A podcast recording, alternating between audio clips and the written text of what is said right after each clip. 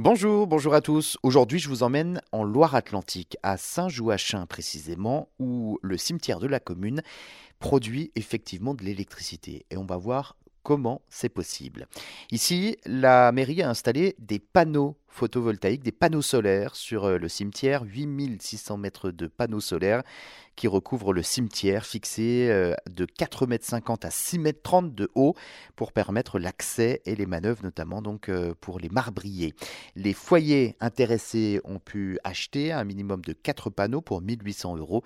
Ils bénéficient en contrepartie d'une fourniture électrique qui viendra en déduction de leur propre contrat principal. Cette installation a trois avantages de récupérer l'eau de pluie, de préserver les sépultures des inondations euh, dans une commune au sol marécageux et de produire de l'électricité, bien évidemment. Il a fallu euh, pour cela hein, faire une demande à l'État euh, pour installer donc ces panneaux, parce que ça reste quand même assez original. La démarche date de 2012.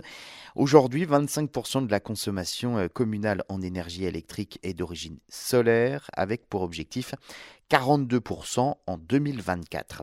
La commune a ensuite opté pour l'aérovoltaïque, combinant production électrique par des panneaux solaires et récupération de chaleur, lame d'air sous les panneaux réinjectés donc euh, dans des bâtiments. Plusieurs bâtiments communaux hein, sont également recouverts de panneaux photovoltaïques.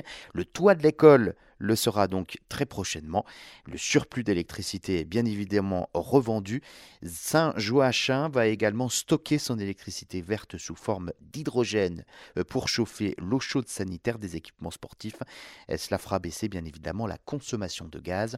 Bref, Saint-Joachim en Loire-Atlantique, une commune en avance sur son temps.